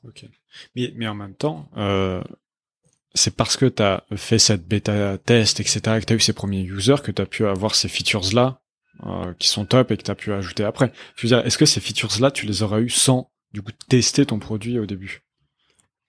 Bah, à un moment donné, tu vois, il y a eu un peu une, je vais pas dire une traversée du désert, mais, mais pas loin, tu vois, un moment où il a fallu euh, justement faire un peu contre tous les principes et se dire, euh, c'est bon, j'ai ma vision, mhm. en fait, j'y crois. J'écoute pas forcément ce qu'on me dit. Je m'arrête pas, tu vois, au fait que j'ai pas beaucoup d'utilisateurs euh, ou autres. Enfin, là, je parle vraiment, tu vois, de la partie bêta et où je me, je me dis, non, non, mais en fait, je sais ce qu'il faut faire, je le fais, et après, je sais, je sais que j'aurai raison, tu vois. Ouais. Bah, moi, je suis quand même assez mitigé. Alors, je suis pas un expert dans le domaine, mais je suis assez mitigé. Euh... Bon, du coup, je suis plus du tout crédible en parlant de ça, après avoir dit que j'étais pas un expert. Je suis quand même assez mitigé par rapport à tout ce que je vois, parce que à la fois, je suis d'accord avec le fait qu'il faut tester le plus rapidement possible pour savoir si on n'est pas en train d'aller sur un marché, par exemple, qui n'existe pas. Donc, tu parlais d'appétence de marché, c'est tout à fait ça. Au final, c'est est-ce que, bah, mes probablement futurs clients, enfin, persona de client, client type A, un intérêt pour ce produit-là. Donc ça, ça, je pense que c'est presque inéductable au lancement d'un produit quel qu'il soit. Par contre, au niveau du produit en lui-même, là, je suis assez partagé parce qu'effectivement, il y a toujours cette partie traversée du désert qui, je pense, est pareil, inhérente au principe de créer un produit parce qu'il y a forcément un moment où tu te retrouves tout seul face à ton produit et où tu dois le designer, le créer, le construire euh, selon ta vision, mm. sans être trop impacté par ta concurrence, par le marché, par un peu de tout, parce que il faut que ton produit transpire de ta vision et de ta culture sinon ça marchera pas. Si tu fais un produit euh, euh, nature entre guillemets où il y a rien du tout, euh, qui est un peu comme tout le monde mais comme personne au final, bah ça marchera pas. Et en même temps, il y a trop de, de personnes qui font des produits pendant un an, un an et demi, deux ans, et qui parlent à personne, qui font pas être testés, et puis au bout de deux ans, ah bah ça marche pas. ouais, mais en même temps, la feature numéro un, t'y as même pas pensé, tu vois. Donc c'est. Non, non, c'est sûr. Après, après, il y a un autre truc. Hein, le moi, je trouve que la meilleure validation de marché, elle peut venir des concurrents, tu vois. Mhm. Enfin, je pense qu'il y a beaucoup trop de gens qui essayent d'être dans l'innovation, tu vois, surtout, et qui euh, essayent de lancer un truc qui n'a jamais existé mhm, et mhm, qui, s'ils voient que quelqu'un a déjà lancé quelque chose comme eux, euh, se disent ah non, ça a déjà été fait, tu vois. Ça, Et en fait, alors, tu vois, par exemple, en SaaS, honnêtement, euh, tu vas sur euh, G2, sur Captera ou autre, tu regardes n'importe quelle catégorie, il y a 150 acteurs dedans. Et pour autant, la profondeur de marché est telle que il y a très très forte chance que chacune de ces boîtes puisse faire plusieurs millions d'euros de chiffre d'affaires avant que le marché soit saturé, tu vois. Donc, c'est pas, enfin, faut pas s'arrêter à, à ça. Et aujourd'hui, tu vois, moi je vois, si je reprends mon domaine, donc je suis un peu sur on a parlé de collecte de documents, mais peut-être la catégorie dans laquelle je rentre le plus, tu vois, c'est le client portal. Et en fait, aujourd'hui, il y a des dizaines d'acteurs dans ce domaine-là qui font des millions de chiffres d'affaires, euh, qui ont des produits qui sont pas forcément ouf. En fait, euh, est-ce que j'ai besoin d'aller valider auprès de clients que je me trompe pas Pas tant que ça, tu vois, genre déjà. le marché est déjà validé. Hmm. Le marché, il existe déjà. Après, après, il y a d'autres choses qu'il faut que tu que tu checkes, tu vois. Il faut que tu checkes que le produit que tu es en train de construire par rapport à, comme tu disais, un persona en tête, donc un mec en tête, est-ce que t'es pas en train de faire n'importe quoi? Parce que si tu te dis bon bah euh, je vais aller le vendre, je sais pas, un, enfin si je reprends l'exemple, tu vois qu'on disait tout à l'heure, moi au début quand j'ai lancé Collect, je pensais avoir plein de, enfin aller cibler plein d'agents immobiliers, tu vois, genre limite des indépendants, leur vendre le truc 39 39 euh, dollars et tout. Et en fait, j'avais j'avais déjà je voulais cibler tout le monde, ce qui était un peu une bêtise.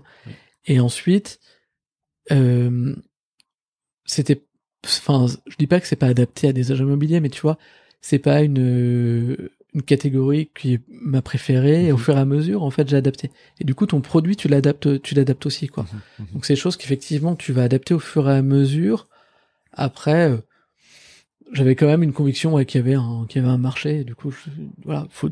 Mais effectivement, t'es plus dans l'adaptation permanente que dans le, le côté MVP et, tout. Le, tu, vois le fait que que le, le fait qu'il y ait déjà un marché, parce que il y a aussi cette cette un peu mentalité, je sais pas si c'est que en France ou pas, mais de voilà toujours vouloir créer l'innovation et toujours vouloir créer quelque chose qui n'existe pas. Et le premier réflexe quand t'es first time entrepreneur, c'est de dire oh j'ai une idée, je regarde sur mon téléphone, ah c'est existe déjà, bon bah tant pis, je le ferai pas. Alors que bon, enfin il y a des, euh, peu importe où vous habitez, même dans le hmm. plus petit village, il y a au moins deux boulangeries, tu vois. par exemple, clair. Euh, le marché en général est suffisamment gros. Et moi, ça me fait penser à une petite anecdote euh, sur sur ma première boîte Canoa. donc, on faisait des chatbots culturels pour les musées, et donc j'ai au moment où on a décidé d'adapter la technologie chatbot, de la vendre à des musées, etc., on était un peu dans la construction du produit. C'était la traversée du désert, on faisait pas de fric, et fallait créer un produit, même si c'était une agence, fallait créer un, un, un, template de produit euh, type. Et ça a duré deux trois mois où j'étais la tête dans le guidon et euh, je voyais pas trop ce qui se passait autour. Et moi, je suis quelqu'un qui ne regarde jamais la concurrence parce que en fait, je préfère, enfin j'ai pas envie d'analyser à perdre de, perdre du temps à analyser la concurrence et euh, bah, ce qu'ils font tant mieux s'ils sont là tant mieux etc mm. Et, euh, et, et j'ai pensé à ça parce qu'au final, au bout de deux trois mois, j'avais mon produit, je suis allé voir des clients, ils m'ont dit ah c'est bien, mais c'est en fait comme ce que font telle boîte, Askemona en l'occurrence. Ah, bah, je connais pas Askemona et je suis allé voir et donc c'était la même chose que moi, alors avec des degrés de différence, personnalisation, peu importe, mais c'était la même chose que moi. Ils le faisaient depuis quatre ans et j'étais ravi parce que ça veut dire que mon produit était validé par une boîte qui était là depuis quatre ans qui avait des clients qui avaient déjà été contactés des musées pour moi et euh, enfin avant moi et donc en fait c'était trop top de voir ça Mm. et donc euh, si je m'étais dit oh merde ils ont déjà fait ça et bah du coup ça sert à rien que je le fasse j'abandonne ça ça aurait pas forcément marché par la suite donc euh, petite euh, petite anecdote Ouais, non, non, mais enfin, c'est vrai que quand on croise entre autres des des wannabe entrepreneurs, des gens qui aimeraient se lancer mais mais n'osent pas, c'est leur premier, c'est le première premier truc problématique. qui qui qui disent et et qui ont, à mon avis, le mauvais réflexe, tu vois, de se dire, euh, enfin de de se dire finalement, ah merde, il y a des concurrents, je peux pas y aller. Pour pour de vrai, quand tu regardes le nombre de clients dont tu as besoin on va dire pour faire un beau business. Euh, comme tu disais, tu vois, moi je suis à, on va dire, euh, euh, je, suis à, je suis à 200 dollars max, mais sauf qu'en fait, 200 dollars, euh, quand t'as, euh, on va dire, euh, tous les 10 clients, c'est 2000 euros de MRR, tu vois, euh, ou euh, quasiment 25 000 par an. Donc, t'as pas besoin de, enfin, tu vois, ton et, honnête, et honnêtement, est-ce que je peux arriver à vendre à, euh, je sais pas, 10 ou 20 000 euh, boîtes dans le monde, je pense que le marché est assez grand, tu vois. Ouais, ouais. Euh, donc, ça te donne, tu vois, un potentiel qui est quand même, euh, qui est quand même huge, tu vois. Donc, Mm. et à mon avis, il peut y avoir plusieurs acteurs sur, sur le secteur, ça Bah, sera pas gênant. même très très sain de toute façon des des des euh, secteurs euh, euh, en- où il y a un seul euh, enfin euh, un des secteurs de monopole où il y a un monopole d'une Mm. entreprise c'est jamais très sain de toute façon donc euh, ouais. Moi je suis très pro concurrence donc je trouve ça très bien. Écoute euh, Alex on va pouvoir passer à ton anecdote. Ouais. maintenant ça fait déjà un peu plus d'une heure qu'on enregistre je crois une heure dix. J'ai pas le chrono sous les yeux mais euh, mais on va pouvoir passer à ton anecdote. Euh, tu me l'as un peu briefé avant donc Ouais. voilà, je, te, je te laisse carte blanche pour raconter ton anecdote. Euh, bah, L'anecdote, c'est un peu le lancement, alors non officiel de, de Collect, euh, la façon dont ça s'est passé.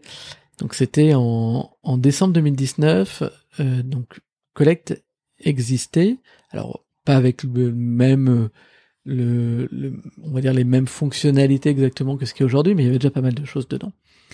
Et puis euh, j'avais euh, j'avais demandé à Guillaume de l'Emlist qu'on passe un peu de temps ensemble pour pouvoir bosser sur le plan marketing, le plan, euh, le plan commercial de, de collègues qui me file un petit coup de main.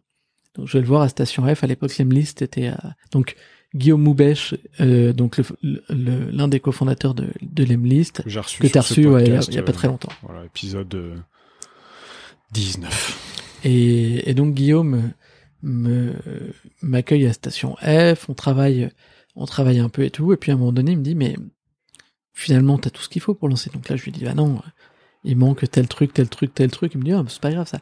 Il me dit au moins euh, commence à onboarder des utilisateurs, à, à, à prendre du, à prendre le pouls du marché et tout. Je dis ah bon mais tu ferais comment? Il me dit bah par exemple tu vois tu pourrais mettre un, un message sur Facebook. Donc je dis ah ok très bien bah je vais y réfléchir, je sais pas quoi.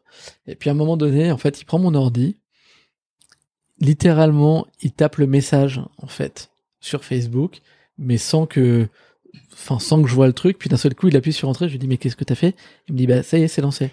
Je lui dis, mais t'es un ouf. Et en fait, le temps que je me pose la question de savoir est-ce que je retire le poste ou, ou pas, il y avait déjà les premiers commentaires de mecs qui disaient ah chaud pour chaud pour avoir une démo, chaud pour pour tester ou, ou autre. Finalement, je crois que le post il a eu genre 100 commentaires, enfin genre il a hyper bien marché. Ça m'a donné pas mal de de rendez-vous, alors qui après se sont pas tous euh, transformés, mais en tout cas ça m'a donné pas mal de rendez-vous pour mes premiers euh, utilisateurs payants. Et, et en fait le truc s'est lancé s'est lancé comme ça assez euh, assez vite et assez naturellement quoi. Et c'est vrai que moi, j'ai tendance à attendre presque que ce soit parfait et, et tout pour, pour le lancer. Et, euh, et en fait, Guillaume m'a un peu, m'a un peu euh, Poussé. forcé, euh, poussé la, poussé la main sur ce, sur ce coup-là, quoi. Ok. Bah, en vrai, c'est une anecdote courte, mais Ouais. hyper intéressante. Et en fait, ça tombe bien parce qu'on a parlé avant de tester le produit, tester ton marché, tester euh, tout ça. Et on est en plein dedans, en fait. C'est que là, t'as testé et, euh, Ouais, moi, je, tu vois, je suis plus en dans un mood de, de tester discrètement. Euh, j'ai la chance de m'être fait un petit nom dans, dans le milieu du SaaS en fait ces dernières années, mmh. euh, que ce soit avec la conférence B2B Rocks que j'avais lancée ou même avec d'autres d'autres expériences. Et et puis de choper pas mal de followers, tu vois, genre sur Twitter et, tout. Et du coup, je fais hyper gaffe. Hein, genre, je suis frileux. Je me dis, j'ai pas envie de me cramer, j'ai pas envie de passer pour un con. Et vraiment, c'est quelque chose en fait sur lequel, euh, sur lequel je suis hyper, euh, ouais, je suis, je suis hyper frileux. Et c'est vrai que du coup, il m'a un peu forcé la main, mais je pense que c'était, que c'était bien parce que sinon, si tu m'écoutais, tu vois, genre, j'attendrais que tout soit parfait, que euh, ouais, que tout soit au, poil en fait pour faire le moindre truc, et ce qui est pas forcément le, la meilleure chose à faire. Quoi. Ok. Hyper, hyper intéressant. Et en fait, ça fait une belle conclusion à, à, à tout ce, tout cette euh, section sur euh, comment lancer un produit, comment le tester, etc. Et en plus, c'était même pas prévu. J'ai même pas pensé, mais, c'est, c'est vraiment top. Et ok, trop cool. Euh, je vais te poser une dernière question. Et après, on, va passer aux trois enseignements que tu, tu veux laisser, euh, me laisser et laisser à mes auditeurs. C'est euh, comment, euh, enfin, ça c'est une question d'ordre pratico-pratique parce que il y a souvent des des entrepreneurs, même en podcast ou entrepreneuses, qui me disent on a posté un message ici et il y a eu des utilisateurs un peu comme par magie. Harold Gardas m'a fait le coup sur LinkedIn, il a posté une vidéo, il y a eu 100 000 vues, 200 000 vues. Euh, toi, t'as posté un message, t'as eu tes premiers users même payants. Euh, Claudette de Fempo m'avait dit, on a posté des messages sur des groupes et on a eu 8000 réponses à notre sondage.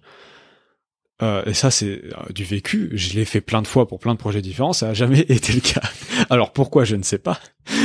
Peut-être parce que j'étais pas, le produit était pas top. Enfin, il y a plein de raisons. Mais comment, euh, peu importe l'échelle, hein, que ça soit 8000, 100 000 vues ou 10 mm. vues, mais avec de, des profils qualifiés, comment tu arrives à ouais, poster un message comme ça, à quel groupe tu choisis, enfin vraiment le, le concret en fait, parce que tu sais, poster un message sur Facebook et avoir des utilisateurs payants, ça fait un peu cliché quand même. Ouais, ouais moi, moi c'était sur un, un, groupe qui s'appelle French Startup Network, qui est un, donc FSN, euh, qui est un groupe d'entrepreneurs sur Facebook que j'aime beaucoup, où j'ai toujours été actif dessus, mais plutôt, tu vois, genre en mode commentaire, mhm. répondre à des à des sollicitations d'autres entrepreneurs et, autres. Et on a le droit de faire sur ce groupe-là. Alors c'est c'est beaucoup de groupes qui sont un peu contre l'auto-promo, tu vois. Mais euh, une fois de temps en temps, t'as le droit de faire un message, tu vois, genre, enfin genre, même, je dis une fois de temps en temps, c'est genre, une fois, t'as le droit de faire un message en mode, ok, je cherche des utilisateurs ou un message un peu plus auto-promo, tu vois. Et, euh, et encore, même la façon dont on l'avait tourné, c'était, euh, on va dire, c'était passif-agressif dans le sens où, tu vois, genre, euh, c'était pas de l'auto-promo à 200%. Donc c'est comme ça qu'on l'a lancé. Après, euh, après, je pense que, enfin, et je rebondis sur ce que tu viens de dire, je pense qu'il y a un côté hyper aléatoire, en fait, dans le succès des messages. Euh, et que tu les postes sur LinkedIn ou même sur un blog, tu vois, le contenu d'un, blog post. Ça m'est déjà arrivé à l'époque où j'avais mon blog ou même sur Medium ou autre de bosser, de poncer, tu vois, un article pendant des dizaines d'heures, t'appuies sur publish, en fait le truc part pas du tout. Et à l'inverse, un matin tu te réveilles, tu dis ah tiens, hop, euh, je poste ça comme ça par-dessus la jambe, mais en fait le truc cartonne. Donc il y a un petit côté aléatoire. Je pense que il y en a qui ont compris des mécaniques, il y en a qui ont, enfin je sais pas, je pense, tu vois, genre Grégoire Gambato qui a décortiqué tout ce qui fonctionnait ou pas. Euh, donc, il a bien compris la mécanique. Après, le problème de beaucoup de choses comme ça, un peu mécanique, c'est que ça marche au début et au bout d'un moment, en fait, ça marche plus. Euh, puis au bout d'un moment, c'est même plus la mécanique qui fait ça, c'est juste qu'il a monté lui une communauté tout autour de lui. Donc quel que soit le truc qu'il poste, quasiment ça va, ça, va, prendre. Tu vois. Mais euh, je pense qu'il y a un côté où en fait, faut poster régulièrement, faut être authentique et puis de temps en temps ça prend quoi. Et, et ouais. Et pour pour finir sur ça, euh, moi, je pense qu'il y, y, a deux clés. C'est déjà poster régulièrement, parce que plus tu postes, plus tu as de chances qu'un post, par chance, euh, fasse de ouais. forcément, c'est mathématique. Et euh, le, tu vois, tu parlais des messages trop promotionnels. Grégoire m'expliquait dans l'épisode, il n'est pas encore sorti alors on, alors on enregistre, euh, et il me dit que de toute façon, euh, lui, quand il fait des posts sur LinkedIn qui sont pure vente entre guillemets, comme son bouquin ou comme de, des formations, euh, ça fait beaucoup moins d'engagement que des posts non vente en fait, non sales. Mmh. Et et ce qui est aussi assez logique, et donc ça rejoint le, un peu le, le faux auto-promo que tu as, as, énoncé sur Facebook. Mais écoute Alex, on va passer à, à, tes enseignements. Là, ça fait déjà une bonne... Ah oui, d'accord, 1h20 qu'on tourne. ok, ça passe vite. Euh, bah écoute, je te laisse carte blanche pour énoncer trois enseignements, euh, trois leçons, euh, trois... trois euh, enseignements, on va dire, euh, sur la vie, le travail, l'entrepreneuriat, euh, le produit. Un peu, euh, t'as vraiment carte blanche et sur des sujets qui te tiennent à cœur. Ok. Que tu voudrais me donner et donner aux, aux auditeurs et aux nouveaux auditeurs qui viennent de, ouais. de ta part. Alors, le... Alors le premier va pas être va pas être funky, mais mais, mais c'est pas grave parce que c'est quand même un, un enseignement. J'ai eu le la tristesse et aussi c'est peut-être l'âge qui commence à faire ça, de voir des gens disparaître autour de, de moi. Euh, donc là, c'est vraiment un enseignement perso, tu vois. Et où en fait, euh, ce qui est au début un non-sujet quand t'as genre 20 ans ou, moins, d'un seul coup, tu fais prendre conscience que bah, t'as qu'une vie et qu'en fait, euh, bah, faut en profiter et faut pas la laisser passer, tu vois. Donc ça, c'est le premier point parce que parce que ouais, tu sais pas en fait ce qui ce qui te ce qui t'attend et du coup, faut enfin faut surtout faut kiffer, enfin faut profiter de ses proches et tout parce que parce que t'as aucune certitude que enfin c'est pas quelque chose qui est acquis pour encore 50 euh, ans ou, ou, plus, tu vois. Euh, donc ça c'est le premier point. Je suis désolé si ça peut sembler euh, hyper hyper tout, triste et, et tout de dire ça, mais pas du tout. Et ouais et au contraire parce que parce que justement ça veut dire tu vois Là, au moment où on se parle, on est le, la veille de la réouverture des, des terrasses euh, euh, et, du, et du déconfinement. Enfin, je sais plus comment on, on l'appelle. Voilà.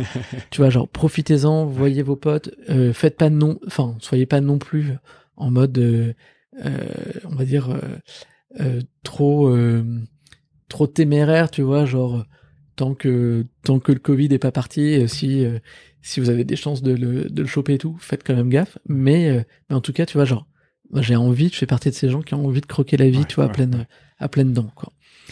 Ça, c'est le premier, la premier, le premier point. Euh, le deuxième point, et ça va rebondir avec ce que tu me disais tout à l'heure, quand tu m'as dit, t'as de la chance. Euh, je crois pas beaucoup en la chance dans le sens euh, au hasard. Je pense que la chance, c'est une question de, et il y a beaucoup de sérendipité, tu vois, qui tournent autour c'est qu'en fait, la chance, c'est souvent le comment dire la réponse à beaucoup de choses que tu as pu créer autour de toi, tu vois. Euh, moi, j'ai eu la chance. Alors, c'est justement c'est mauvais. Enfin, plutôt, euh, j'ai provoqué ma chance à un moment donné euh, de voyager. J'ai lancé B2B Rocks, tu vois, à Sydney. J'en ai profité pour rester un peu en Asie et bosser, tu vois, de, depuis l'Asie. Et à cette époque-là, il y avait beaucoup de gens, beaucoup de gens qui me disaient ah mais t'as trop de chance de faire ça. Envie de dire mais en fait je non. Bosse, en fait. Ouais. je bosse. Euh, c'est juste une décision et et voilà, j'ai pris les devants, tu vois, pour le pour le faire. Donc il n'y a pas de question de, de chance, c'est juste une question de choix. Ouais, et, puis, et, euh, puis, je pense qu'il faut euh, multiplier les facteurs positifs autour de toi qui vont faire qu'en fine tu vas avoir de la chance. Et qui, bah, du coup, est de la chance parce que tu décides jamais du futur, mais t'as tellement aligné de facteurs positifs. On, on parlait du fait euh, de publier tout le temps, par exemple sur les réseaux sociaux, son blog et tout, parce que bah, plus tu publies, plus t'as de chances d'avoir du succès, de la visibilité, etc. Donc je suis entièrement à 1000% d'accord. Mais c'est c'est vraiment et tu vois, j'ai écouté un de tes épisodes, je crois le premier où euh, euh, je sais plus son son Saphir, Anafi. Ouais, ouais Saphir racontait donc son anecdote où il avait retrouvé un téléphone portable qui lui avait permis, tu vois, de se faire interviewer et ainsi de suite. Bah en fait, euh, c'est de l'ensemble, tu vois, en soi, t'as des gens qui diraient, bah, c'est de la chance, mais non, parce qu'il aurait pu ne pas faire ce, voilà, laisser le téléphone. Donc, je crois peu dans la chance, je crois plus, tu vois, en un ensemble de rencontres, faut être ouvert d'esprit. Euh, si tu restes dans ta chambre, dans ton coin, bah, il y a peu de chances que, que tu que tu aies des aventures extraordinaires, tu vois, qui qui t'arrivent. Et puis euh, et puis bah la dernière euh, c'était c'est pas anecdote comment t'as formulé ça? Enseignement des enseignements. le dernier enseignement. Euh, c'est euh, qu'est-ce que je qu'est-ce que je vais te les deux les deux premiers sont déjà incroyables. Et euh, je suis complètement en alignement avec qu'est-ce que je vais te dire? Non amusez-vous. Enfin franchement amusez-vous tu vois. Mais ça, ça vient rebondir avec les deux premiers mm, tu mm, vois. mm. je pense que la vie est, est trop courte en fait pour que si t'es dans un job qui te passionne pas et que t'as plein de regrets et tout en fait juste prends ton courage à deux mains provoque ta chance et et tu vois échange quoi. En fait il y a des gens pour lesquels le changement est difficile mais t'as tellement peu de gens qui essaient de passer à l'action qu'en fait euh, j'ai juste j'ai juste envie de dire mais en fait euh, mets-toi un coup de pied au, au cul quoi tu vois Incroyable, c'est une très belle conclusion. Merci beaucoup Alex pour ces trois enseignements. Ah, je t'en prie. Et pour cet épisode, c'était un plaisir d'échanger avec toi, de te rencontrer, d'avoir un profil différent aussi. De plaisir partagé. Ce que je reçois, merci. Euh, écoute, moi je te souhaite euh, beaucoup de réussite pour la suite, pour euh, le futur de Collect et, euh, de ton podcast aussi. Tu, tu, peux rappeler son nom? C'est SAS? SAS Connection. Connection. J'étais plus sûr avec SAS Connection. de Connection, pardon. Ouais. Donc allez checker SAS Connection. Et puis euh, est-ce qu'on peut te contacter euh, Ouais, euh, sur, sur LinkedIn. Sur LinkedIn. mettez plutôt mettez un petit message comme quoi vous venez vous venez du podcast. Comme ça, ça me permet de savoir parce que les... un petit peu. Ouais, je reçois beaucoup beaucoup de parfois de demandes de enfin de de rentrer en contact, mais en fait tu ne sais pas pourquoi, comment, qu'est-ce que ça va t'apporter. Donc, donc sinon, je suis assez sélectif. Donc, donc voilà. Ok, bah écoute, Alex, euh, comme le veut la tradition, je te laisse le mot de la fin et euh, bah c'est toi qui as le, le bouton, tu pourras appuyer sur off. bah, un grand merci Baptiste et puis bah bonne bonne continuation avec euh, des nouvelles aventures dont tu parleras, dont tu parleras peut-être bientôt et puis bah à tous, j'espère à très bientôt. Merci, salut.